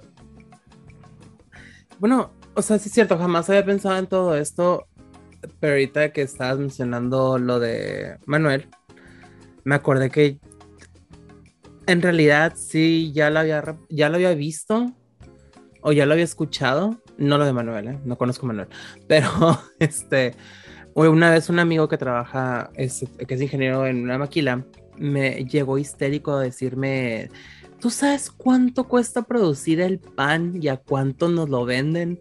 Y yo así de, no, no tengo idea. Es que él trabaja en una panadería, bueno, una, una fábrica de panes. Este, y se puso histérico diciéndome que era lo más barato del mundo y que lo vendían en precios exorbitales. O sea, no, me acuerdo cómo vale ahorita la barra de pan, pero estaba decepcionado de cómo estaba funcionando el capitalismo prácticamente en, México. Y yo le dije, pero pues igual hice el mantenimiento de la maquinaria y, los pagos a los, a los operadores. Y casi me cacheteaba porque le dije eso. Y no, no tiene nada que ver. Y yo así como, ok. Entonces, aquí lo que voy es de que en realidad ya hemos escuchado hablar de varias de esas cosas. El problema es de que estamos ciegos ante ello. Claro. Mira, esta es, una, esta es mi forma de pensar, ¿no? O sea, y esto lo digo, esto casi siempre lo digo, como esta es mi forma de pensar y nadie la tiene que compartir conmigo. Y en dos ocasiones he dicho esto y dos personas me han dicho, ah, entonces eso quiere decir que tú crees que tienes la razón y nadie te puede hacer cambiar de opinión. Y entonces digo, mira qué horror nuestra especie, ¿eh? porque acabo de decir unas palabras y ninguna de las palabras tiene el significado que tú recibiste, escuchaste lo que querías escuchar. Bueno, si tú vendes recursos naturales, no hay forma de que eso te cueste porque eso no es tuyo. Eso no es tuyo, te lo estás robando. Si tú vendes papel hecho con árboles, eres un ladrón, no eres un señor de negocios, eres un güey que se robó un territorio. ¿Quién te dio ese territorio? ¿Quién te, quién, ¿Por qué estás vendiendo el terreno que es tuyo? ¿Por qué? ¿Eres un indígena? No, entonces no es tuyo. Fue robado. Si no es tuyo, si no es una herencia si no es una herencia cultural milenaria, no es tuyo, no puede ser tuyo. Porque tienes derecho a explotar la tierra, no es tuya. Es como si yo me meto a tu casa y me chingo cosas de tu refri y las empiezo a vender. Eso no es legal, eso no puede ser legal. Pero los parámetros de lo legal son controlados por los líderes de la sociedad en la que vivimos, mundial, del sistema en el que vivimos mundial. Entonces, sí, de nuevo, tu amigo tiene toda la razón. O sea, ¿sabes cuánto cuesta hacer una barra de pan? ¿Sabes cuánto cuesta una manzana? o sea, las manzanas que compramos nosotros vienen de Washington, ¿no? ¿Tú crees que es más barato volar una, o traer en coche una manzana desde Washington a México que sembrar tu propia manzana? ¿Tú crees que cuando esa manzana llega a ti tiene los nutrientes? ¿A qué edad tuvieron que haber mandado esa manzana para que llegara madura? ¿Cuánto tiempo estuvo separada de su árbol? ¿Cuánto tiempo dejó de crecer? ¿Cuánto tiempo dejó de asumir esos nutrientes? ¿Por qué la sandía es de este tamaño, güey? ¿Qué le inyectaron a la sandía? Las sandías son de este tamaño. Las sandías son de este tamaño. Una sandía orgánica es de este tamaño. ¿Qué pedo con ¿Qué pedo? Sí, sí, o sea, sí, sí. La verdad es que yo tengo, digo, intento rodearme con personas que tienen sesgos de información distintos a los míos, ¿no? Y entre ellos eh, tengo mis amigos ayahuascos que tienen su, o sea, que tienen una una cercanía a la tierra mucho más poderosa y a veces sí me, pues sí, te regalan este tipo de información, ¿no? Este tipo de información donde te empiezas a cuestionar, claro, güey, o sea, ¿por qué? O sea, la pesca, ¿no? O sea, te pregunté de los cucapa porque es algo que me interesa muchísimo, mm. porque la pesca, de, para mí, solamente para mí, ¿no? Y sé que es, un tema muy delicado porque tiene que ver ya con tradición, porque hay muchos pueblos que tienen tradiciones de pesca. Hay, hay pueblos enteros fundados en México alrededor de la pesca, que no tienen ninguna otra tradición, que llegaron y siguieron peces y fundaron los pueblos ahí para explotar la pesca. La pesca es secuestro. O sea, la pesca es ir en tu barco, aventar una red en el mar, en casa de otros güeyes, y robártelos de su casa y los vendes. ¿Por qué los vendes, güey? O sea, ¿quién te dijo que eran tuyos? Son cosas vivas. ¿Cuál es la diferencia entre vender eso y vender niños? Ninguna. Ninguna, que es otra especie. Entonces somos una especie que lucra con otras especies. Tanto de plantas como de animales, como, o sea, lucramos con otras cosas vivas que nos robamos. No, pues que podemos esperar también entre nosotros. Imagínate, ¿no? sí, lo vemos a cada rato en las noticias, que o sea, se desaparece alguien, nadie hace nada al respecto y nomás pensamos, ah, una persona más, una persona menos. Menos. Es que no individualizamos, ¿no? También creo que es uno de los problemas graves de, nuestra, de nuestra especie. No individualizamos. O sea, decimos como, ay, las vaquitas marinas ya se van a morir. Hay 12. 12. O sea, con, o sea, imagínate que hubiera 12 humanos. No mames. O sea, todos sabríamos cómo se llaman esos 12 güeyes. Hay 12 vaquitas marinas, una especie endémica de México. La vaquita marina nunca ha existido en otro país que no sea México y nunca existirá en otro país que no sea México. Existe la posibilidad de que para el siguiente diciembre ya no existan las vaquitas marinas. Eso es responsabilidad de nuestro país. Ay, qué fuerte. Es bien fuerte. La verdad es que, o sea, creo que creo que vamos caminando. Creo que nos estamos volviendo una especie más sensible, sí lo creo. Sí creo que las generaciones nuevas tienen, o sea, al estar expuestos a más información, por lo menos tenemos la capacidad de encontrar cosas. Ya si tú decides ser un irresponsable o no, esa es tu decisión. Pero si tú quieres investigar e informarte sobre algo, tenemos la capacidad, ¿no? Nuestros papás no tenían internet y se nota. Se nota que no tenían acceso a esa información, se nota que, pues, sí, la CEP los formó, ¿no? Desafortunadamente. Pero pues ahora tenemos distintas esperanzas, distintos salos de esperanza. La circunstancia es eso, regresar a la misma palabra que hemos repetido una y otra vez, la responsabilidad. Hacernos responsables, hacernos responsables de nuestros privilegios. Ser humano es un privilegio y ya de ahí vienen color de piel, sexo, dónde vives, eh, clase social, clase económica, pa, pa, pa, pa. Y la circunstancia es que mientras más privilegios, más talentos y más capacidades tienes, más responsabilidades tendrías que tener para ayudar a los demás. ¿no? En uno de los pasajes más bonitos de la Biblia, en el que nos, le dan monedas de oro a cada, a cada uno, al final de la vida Dios les pregunta, ¿qué hiciste con tus monedas de oro? No, pues las escondí. Y otro güey así de, no, pues es que las perdí todas. Y al que las escondió y no hizo nada con sus monedas le dijeron, papi, no hiciste nada con tu vida. Nada con tu vida. Y eso es, nuestros obsequios son nuestros privilegios, nuestros talentos y nuestras capacidades. Y no es que al final, bueno, por lo menos yo no lo creo así, que no quiera creer así adelante y todo el respeto del mundo, al final Dios nos va a preguntar qué pasó con nuestras monedas, qué hicimos con nuestros talentos. Y cuando veamos esa película de nuestra vida, pues Imagínate ver la película de tu vida y que sea un güey que está todo el tiempo sentado diciendo, el pasado es malo y en el futuro, güey, qué hueva que estés todo el tiempo sentado en la película. En tu vida no hubo ninguna escena de acción, ni de romance, ni de sexo, ni de comedia, ni de animales. O sea, ¿qué pedo? Nosotros estamos haciendo nuestra propia película y si al final de nuestra vida nos pasa nuestra película, imagínate qué deprimente vernos todo el tiempo sentados o todo el tiempo afectando al prójimo. Qué horror de película. Y ya no puedes volver a grabarla. No. O bueno, tal vez sí. Quién sabe. Pero es una nueva. Y ya no tienes conciencia. O sea, ya lo que sabías. Y ya no tienes conocimientos. ¿no? Se borró. Se borró. Tienes que volver a empezar y. Ay, no. Exacto. Y seguro te van a dar un papel más idiota. O sea, si te comportaste como un idiota, te van a typecastear y en tu próxima película te van a dar papel de idiota. Entonces, degradado. Ajá, degradado, compa. En tu próximo rol serás una mosca. Ajá. Mano. o quién sabe. Chavo está chido ser mosca, hermano. La neta, imagínate así que te vienes y te digan, ahora vas a ser una ballena azul. Verguísima. Y vas a vivir donde todavía los casan. Ajá, no, espérate, no, ahí no. Mejor ahí no. sí, Pensándolo bien, mejor la mosca. Ah, menos en Japón. En Japón no. no en Japón no. Ay, no. Oye, Andrea. Ande. ¿Qué vas a decir? No, no, no sé, no sé qué decir. Ya no sé qué decir, solo que la información es poder, ¿no? Y que en nuestras manos está toda la información y todo lo que vamos a hacer con esa información o no hacer, ¿no? Eh, siempre puedes hablar mucho, siempre puedes decir mucho, siempre puedes imaginarte mucho, pero nada cuenta más que lo que haces. Claro.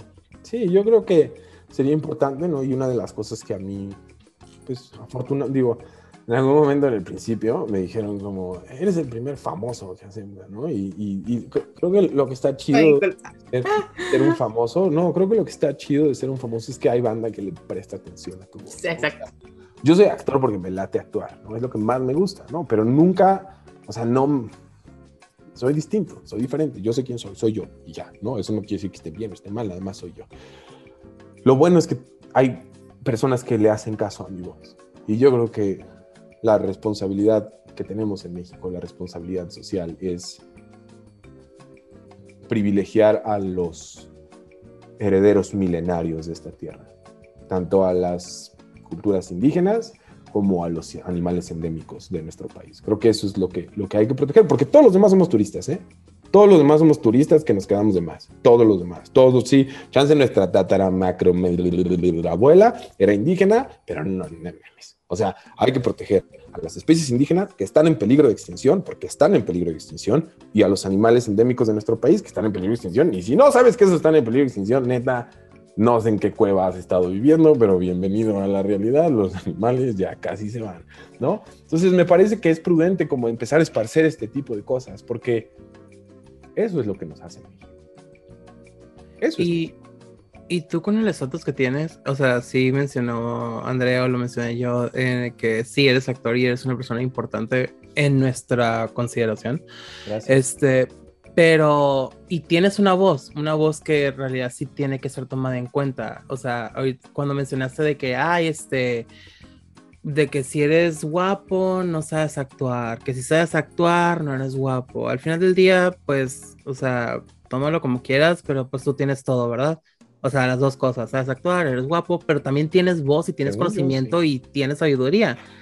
Y lamentablemente, eh, para una persona que le encanta criticar como esos troles que están constantemente en Twitter, si al momento que una persona externa su opinión, siendo actor, actriz, eh, siempre les dicen que tú cállate y ponte a hacer lo que, lo que sabes hacer y te quedas pensando, pues, dude, si te están dando un punto de vista diferente para que puedas comprender la situación en la que estás viviendo, o sea, ¿qué es lo que te arde más?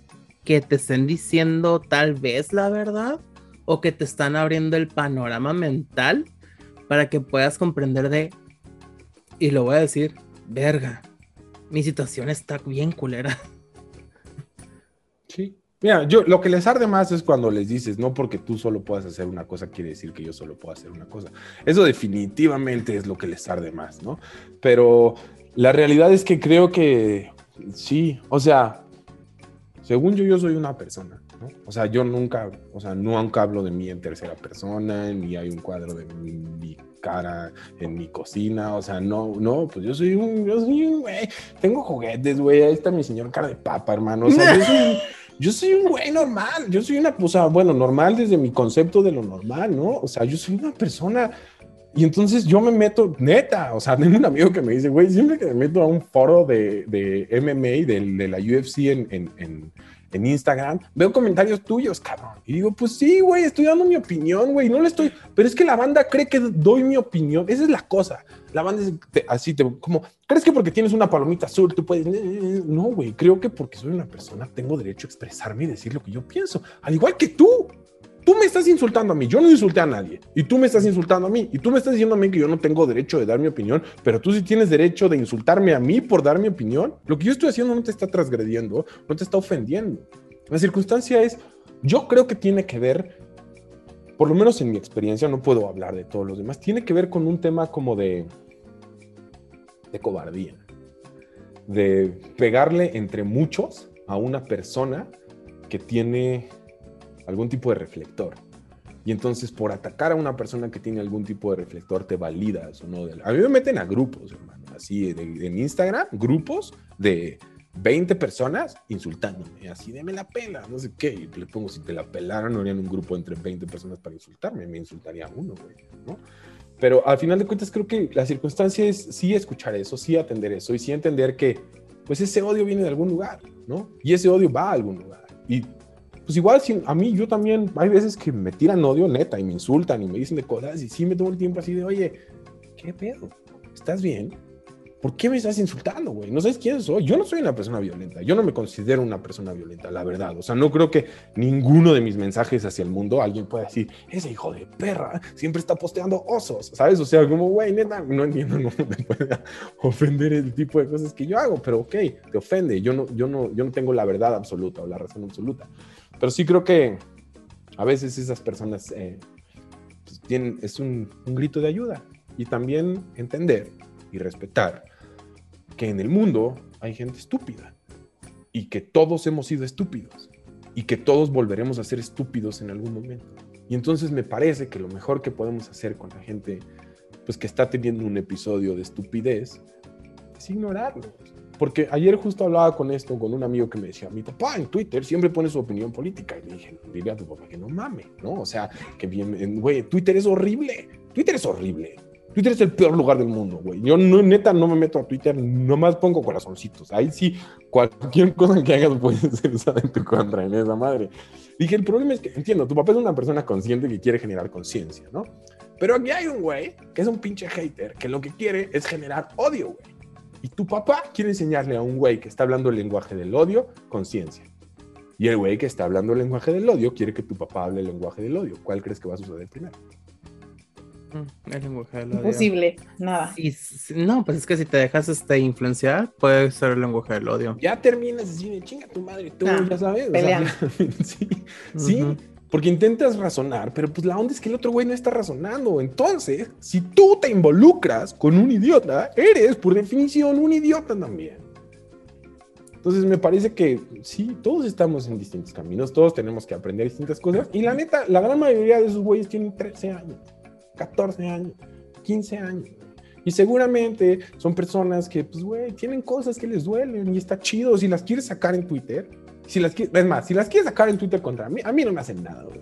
La verdad. Si a mí me insultas, personalmente, no me hacen absolutamente nada. Absolutamente nada. Es, mira, estudié en escuelas de. Estudié en las escuelas que estudié. Soy un excelente insultador. Un extraordinario insultador. Es uno de mis mejores. en tu contra. Entiendo lo que es. Lo entiendo. De verdad entiendo. Es una forma de relacionar hay cosas que nos duelen y no todos tenemos con quién hablar y no todos tenemos esos outlets. Y pues sí, la neta es que casi siempre son morros de 14, 15 años que no se la pasan chido en su vida, que y, de ninguna manera estoy haciéndolo de manera peyorativa, o sea, constantemente me acerco. Tengo compas en Instagram que no conozco, así de Abu Dhabi, que empezaron insultándome y que yo empecé diciendo, oye, ¿qué pedo, hermano? ¿Por qué me estás insultando? Fuck you, ya sabes. Y la verdad es que, pues sí, o sea, creo que hay que enseñar, hay que demostrar que, que el amor está chido, que la felicidad está chido, que el compañerismo está chido, que la empatía está chida y que, y que se vuelva aspiracional. Creo que esa es la forma de cambiar el mundo. O sea, que ser buena persona, así de que, no eres buen pedo, creo que eso tendría que ser lo aspiracional, porque creo que ya intentamos todas las demás formas y creo que el humano es en sí un tipo que aspira. Así nos enseñaron, así nos llevan enseñando siglos y siglos y siglos a aspirar. Y creo que la nueva aspiración debería ser pues, ser buen pedo. Oye, Sepe, ya casi para cerrar, porque sabemos que tienes una agenda súper llena. este, ¿tú te sientes orgulloso hasta hoy de en dónde estás, hasta dónde has llegado? O sea, ¿te sientes orgulloso de ti, de lo que has hecho? Y también de ser mexicano. Sin duda, sin duda, definitivamente, sin duda. O sea, digo, no sé si hubiera nacido en otra patria o, si hubiera nacido en otra, voy a corregir esa palabra, si hubiera nacido en otra nación, no sé si me expresara así, soy una persona que ejerce la gratitud. Soy muy agradecido, muy agradecido. Estoy muy agradecido con quién soy, con dónde nací, con el contexto que me formó, con todo lo que me dolió en mi vida, porque pues si una cosa hubiera sido distinta, yo no estaría donde estoy hoy. Y la neta es que pues, nunca me he chingado a nadie. Y en mi gremio, decir nunca me he chingado a nadie es para que te den una capa, la neta. Entonces, eh, pues sí, estoy muy orgulloso de mí. Constantemente busco que las demás personas cumplan sus sueños, constantemente busco que las demás personas sean felices. O sea, creo que hay espacio para que todos seamos felices. Entiendo que hoy yo tengo un privilegio y entiendo que hoy yo tengo acceso a cosas con mayor facilidad que otras personas, con mucho mayor facilidad. Lo entiendo, me estoy dando cuenta de eso por la posición que ocupo. Y la neta intento compartir eso. Intento compartir mi privilegio, intento compartir quién soy, porque pues yo sé, digo, lo que es ser un actor. Yo sé que ser un actor significa, pues, sí, no tener lana la gran mayoría de tu vida. Eh, digo, hay gente que creció con distintas, eh, bendiciones, ¿no? O que, o que de repente se encontró muy rápido con proyectos que les hicieron mucho bien, pero pues yo sé quién soy, sé de dónde vengo, sé a dónde voy, sé lo que quiero. Tengo perfectamente claro la persona que soy, tengo perfectamente claro la persona que los demás creen que soy, pero la circunstancia es que pues nunca he sido una sola cosa. Y afortunadamente mi vida ha ido de 0 a 100 y de 100 a 0 y así, continua y constantemente. Desde mi familia hemos sufrido cambios muy dolorosos, desde, sí, mis amigos, eh, me acostumbré a la muerte desde muy joven, entonces, pues sí, he aprendido a vivir la vida y a disfrutarla, porque, pues la neta, la vida es básicamente como la interpretas, como todo lo demás. Todos son estímulos interpretables. Y si tú decides que tu vida sea horrible y que tu vida sea triste y que nunca vas a salir adelante y que pobrecito de ti, en eso te vas a fijar. Pero si tú decides qué feliz soy y qué chido me la paso. O sea, enfrente de mi casa hay una construcción y, hay, unos, hay unos albañiles que trabajan, yo creo que de 7 de la mañana como a 9 de la noche todos los días y trabajaron de que el 31 y así. Y pues yo creo que son de la raza más feliz que he visto la verdad. Están bien contentos trabajando y están echando desmadre y trabajan duro y ponen su música. Y pues a final de cuentas están construyendo un edificio, ¿no? O sea, qué trascendente es eso. Pero al mismo tiempo, eh, nuestra sociedad utiliza esa profesión que es el pináculo de nuestra sociedad. Repito, esa profesión es el pináculo de nuestra sociedad y es un insulto.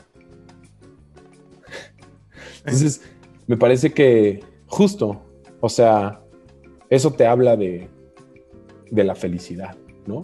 Hay banda que tiene todo y que todavía se toma el tiempo para ser peyorativo para con los albañiles.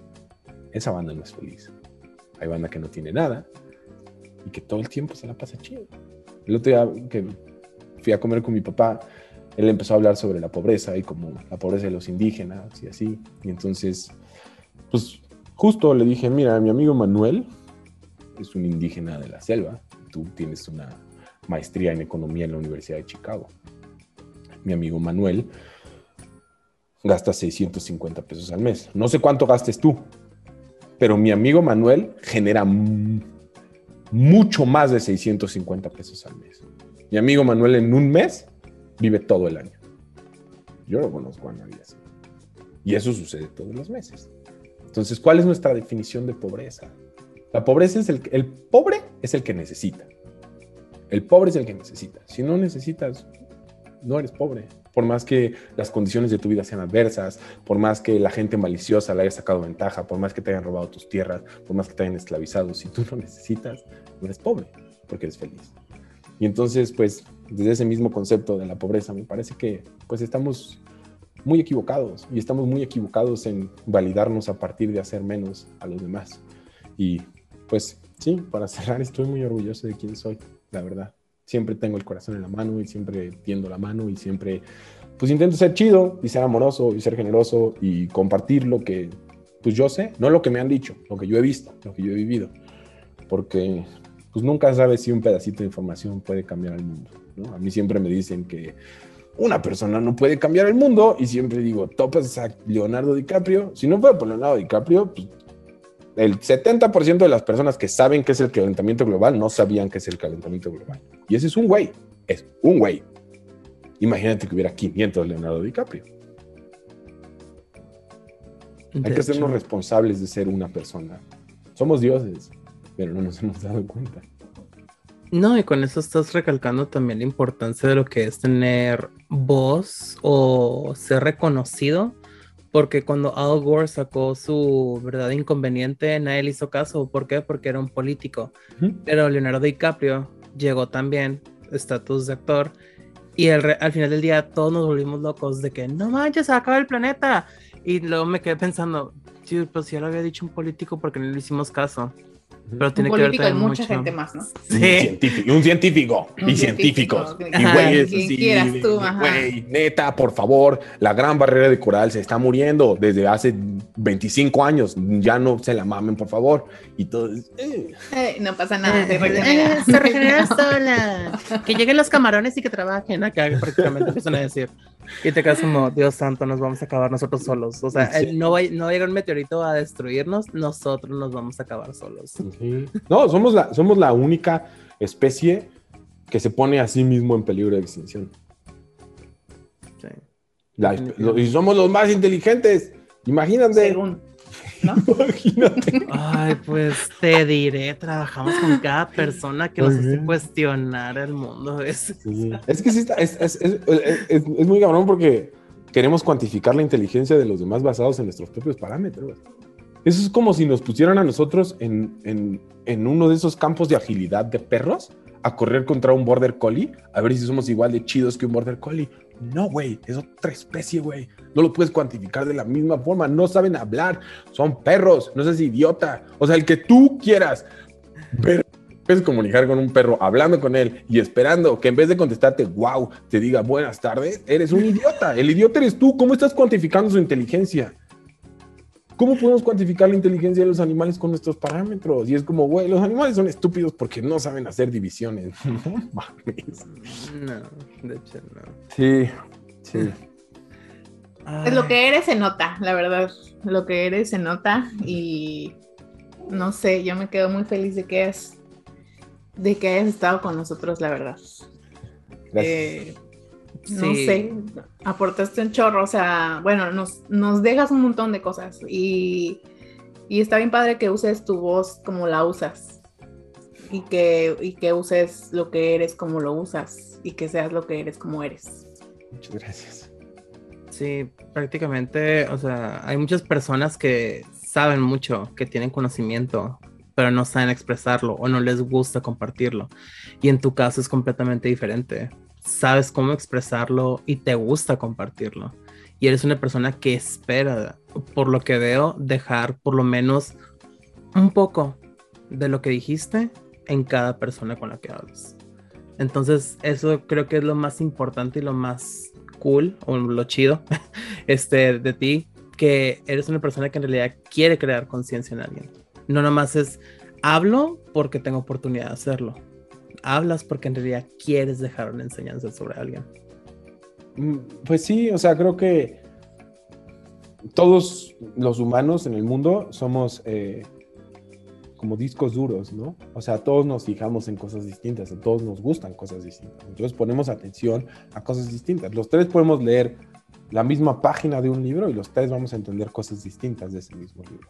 Y si, la, y si conversamos lo que entendió cada quien con apertura, entendiendo lo que es un debate, el debate lo que busca es generar perspectiva, no que voy a ganar, no mames, no, güey. O sea, en el debate solo se gana si ganan todos. Si hay un superior y un inferior, nadie ganó, porque entonces se impuso algo. Las circunstancias generan un sesgo. Y pues yo soy una persona, mira, mi mayor privilegio es la cantidad de tiempo libre que tengo. Ese es mi mayor privilegio. Ese es el mayor privilegio que tengo. Y en ese tiempo libre recopilo información. Entonces la información que tengo, pues la intento esparcir, ¿no? Pues ok, yo aprendí esto. Tú, o sea, los señores que están trabajando enfrente de mí trabajan 16 horas al día. ¿En qué momento se van a poner a recopilar información? No hay forma. No pueden. Y esa es otra circunstancia. ¿Qué tan libre eres si no tienes tiempo libre? Pero eso es para el siguiente programa. Pero ya quedaste, ¿eh? ya. Sí, este chico, en la parte 2 acá. Muchas gracias por estar aquí hoy con nosotros. Este, Gracias. como te dijimos desde el principio, eh, en serio, y lo vamos a recalcar aunque no quieras. Este, eres la primera persona, este, bueno, eres el primer artista, este, que prácticamente reconocido, um, que está aquí con nosotros. Y Gracias. anteriormente estuvo también con nosotros Heidi García. Eh, ella nos habló acerca de cómo era cumplir sus sueños y hubo algo importante que este, nos hizo cambiar también la perspectiva de cómo, e- cómo iba el tema. Am, era, le preguntamos si ella, qué le faltaba para cumplir sus sueños y nos hizo saber prácticamente que, o sea, su mayor logro no era tanto de llegar a hacer una película grande. Su mayor logro era prácticamente, era ya haber, haberse decidido a incursionar en el, en el medio, tener ya prácticamente su profesión dentro del medio artístico, que eso para, prácticamente para ella ya era el logro, ya haber alcanzado su sueño. Entonces, validar el no. camino, entender la recompensa que está en el camino, en el presente, en el... Sí. en el hoy. La circunstancia es que sí, construimos para un mañana pensando que el mañana va a llegar, pero pues si hacemos puros sacrificios para llegar al mañana y el mañana nunca llega, nuestra vida fue sacrificio. Definitivamente. Pues chicos, chicas, chiques, este, si alguien se sintió este, atacado por este episodio, nos pueden mandar un mensaje, no hay ningún problema, se los vamos a responder con mucho cariño. O en Twitter les vamos a poner corazón. Corazón. Punto corazón. Giuseppe, antes de irnos, este, dinos dónde te pueden encontrar, dónde te pueden seguir o igual, dónde te pueden ver próximamente. Mm, pues eh, la verdad es que la red social en donde más incursiono es en Instagram. Eh, estoy como Giuseppe Gamba B o en cualquier foro de MMA o de fútbol, ahí me pueden ver haciendo argüende. Y, eh, y pues próximamente se vienen, pues sí, unas películas, no sé cuál sea el orden, eso la verdad es que es algo bien raro de mi trabajo, que la banda siempre me dice, ¿Y cuándo sale la película que estás haciendo? Pues no sé, güey. No sé, güey. Yo no soy productor, güey. Yo no soy exhibidor. Yo no tengo un cine. Yo no sé nada, ¿no? O sea, hay, todo un Tetris que se tiene que armar para que no nos toque contra Avengers y que mi, mi mamá vea mi película, ¿no? Entonces, eh, este año van a salir eh, cosas nuevas. Viene un proyecto para Netflix, eh, una película, y vienen tres proyectos que, según sé, van para pantallas de cine. Y la verdad es que estoy intentando comprometerme aún más con mi identidad como, como artista, eh, con, con, mi voz como, como ser humano y pues, con mis sueños, ¿no? Sé que mi compromiso es conmigo y pues voy a intentar crear un mundo para las personas como yo, ¿no? O sea, desde mi punto de vista, lo que se tiene que hacer en, en este planeta, en este país, en esta ciudad, en esta colonia, en esta calle. Eh, siempre estaré accionando para, pues para hacer las cosas desde donde, según yo, se tienen que hacer, desde un lugar luminoso, desde un lugar amoroso, desde un lugar empático. Y pues nada, gracias por invitarme, gracias por tomarse el tiempo de ver mis películas. Sinceramente, pues es, es surreal, es surreal, es surreal. O sea, hacer películas es surreal, ser actor es, es surreal, hermano. O sea, es surreal, es surreal. Hace poco me hicieron una pregunta así de, oye, ¿y alguna vez he estado desempleado? No mames, obviamente, hermano. O sea, soy actor, güey. Claro que sí, o sea, en promedio, obviamente, si juntas, todo el tiempo. y juntas todo el tiempo que he estado desempleado y el tiempo que he estado trabajando activamente es muchísimo más, pero muchísimo más, o sea, de que el triple, cuádruple, quíntuple, el tiempo que he estado desempleado, o mucho más. Y a veces la gente no se da cuenta de eso, y eso es algo que a mí me gusta comentar, ¿no? O sea, como yo me la pasé mal, bueno, no mal, pero yo también pues, estaba así de, no mames, ¿cómo voy a pagar la renta? ¿Cómo voy a comprar mi, el súper? ¿Cómo, cómo, ¿Cómo voy a hacer esto? Y eso está bien. Porque además en mi caso, en, en mi industria, en mi gremio, eso es importante. El artista se forma en la carencia, eso es importante. La carencia desata cosas en ti, te hace ver quién eres en realidad, qué tienes, cuánto vales, cómo te valoras, cuál es tu sistema de valores, cuál es tu sistema moral.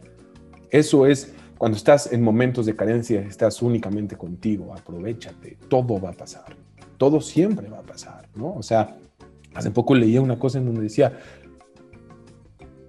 voltea para atrás, ve tus problemas, neta, ¿alguno valió la pena? O sea, ¿alguno de los que le estabas haciendo tanto de pedo valió la pena? No, ve dónde estás hoy, todos los pedos que tuviste, te la pelaron, todos, todos, porque estás aquí. Entonces la preocupación que tienes cuando un problema llega está chido, pero no es tan necesaria en retrospectiva. Definitivamente. Oye, deberías de hacer un podcast, de verdad.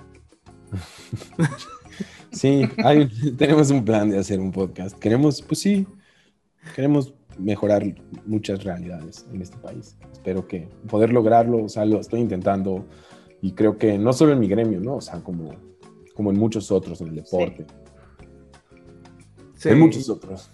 Yo, la verdad sí te escucharían, porque sí, o sea, lo que tienes, lo que dices es, sí tiene mucho peso, entonces, y dices cosas que sí tienen mucha coherencia, entonces sí sería muy respetable tu contenido. Muchísimas gracias, gracias por expresarte así de mí. De nada, de nada. Este, y bueno, como les comentaba, si tienen alguna queja, alguna duda, o pues si nos quieren mentar la madre, nos pueden seguir en nuestras redes sociales también, en Dificultades Podcast, en Instagram, Facebook y en TikTok. En TikTok también nos pueden mandar mensajes donde quieran, con de que nos sigan.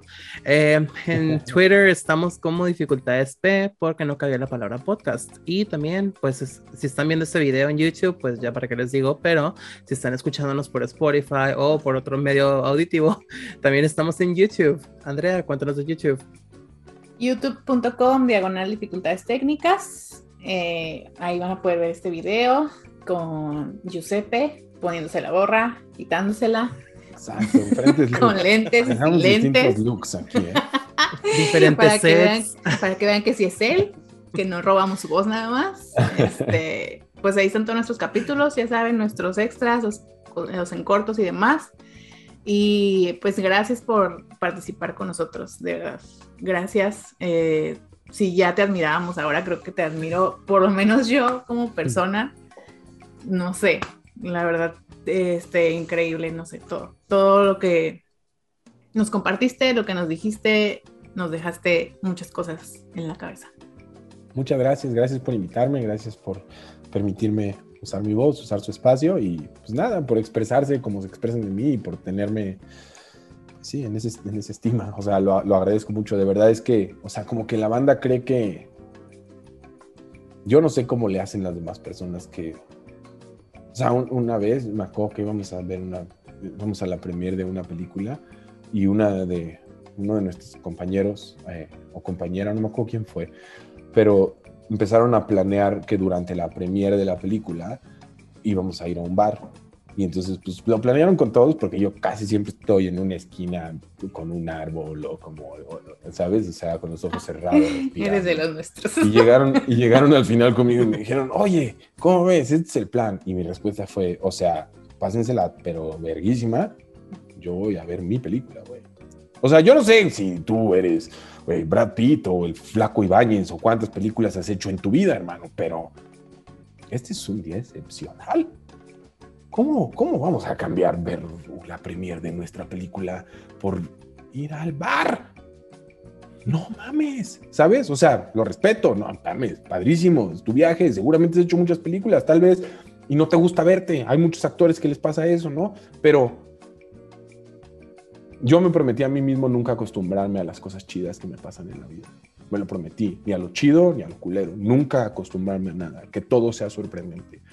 Y creo que, en retrospectiva, esa es mi respuesta a cómo vivo en el presente. Ejerzo la sorpresa todo el tiempo, que todo me sorprenda, que todo sea nuevo, que todo sea chido. Y me ayudó mucho ser disciplinado. Tony Robbins señala que, y esto es casi aquí es donde siempre digo, esto es lo que yo pienso y nadie tiene por qué pensar como yo. Tony Robbins señala que si tú no tienes disciplina, no eres libre. Porque si no tienes disciplina, quiere decir que siempre estás respondiendo a lo que tu cuerpo quiere hacer y no puedes imperarte sobre él. Eso quiere decir que si no tienes disciplina, no puedes hacer lo que quieres hacer, sino que estás haciendo pues, lo que te es más cómodo. Y creo que esa misma disciplina, ¿no? O sea, de, pues sí, también eh, sumado al, trauma de que me hubieran dicho gordo durante tanto tiempo. me hizo, tengo una relación distinta con la comida, ¿no? O sea, una, eh, como lo mismo, ahorita no, porque estoy de vacaciones, pero como lo mismo todos los días, todos los días de mi vida. Y todos los días, o sea, cada mes cambio, y todos los días agradezco por esa comida, y todos los días valoro lo que estoy comiendo, y todos los días lo disfruto, y me sorprendo, y hago un ejercicio de disfrutar cada cosa nueva que tiene esto que me estoy comiendo. Y eso, supongo, que me ha ayudado a disfrutar absolutamente todas las cosas de la vida. Porque estamos tan acostumbrados a las cosas que no pues, que no vamos estímulos, ¿no? O sea, no nos sentamos con una planta, no vemos que hace una abeja, si llega una flor, no vemos, no, no tenemos relación con nada, no nos relacionamos, no, no generamos lazos profundos. Y me parece que eso evita que estemos en el presente, porque nos acostumbramos a las cosas. Y pues eso no está chido, porque pues te puedes acostumbrar a todo, ¿no? O sea, te puedes acostumbrar a estar en París viendo la Torre Eiffel o estar viendo jugar fútbol. Imagínate estar acostumbrarte a jugar en el Barcelona. ¡Qué hueva! O sea, ¡qué hueva! Y hay gente que le pasa. Hay gente que dice así perdí el hambre por jugar fútbol. Ok, cada quien sus cubas, pero es tu sueño. Es tu sueño. Y te acostumbraste a él y dejó de estar chido para ti y se convirtió en un trabajo. Entonces me parece que eso es una cosa que deberíamos de ejercer, la no costumbre y la eterna sorpresa. Yes, no dar todo por sentado. Exacto, y es en inglés. Se me olvidó, ya se me ha reformado el cerebro, se me olvidó derretir, pero... pues con ese, con ese consejazo cerramos. Sí, yo creo que sí, porque ya no me voy a recuperar después de esto. Ya, ya regresamos a su programación habitual.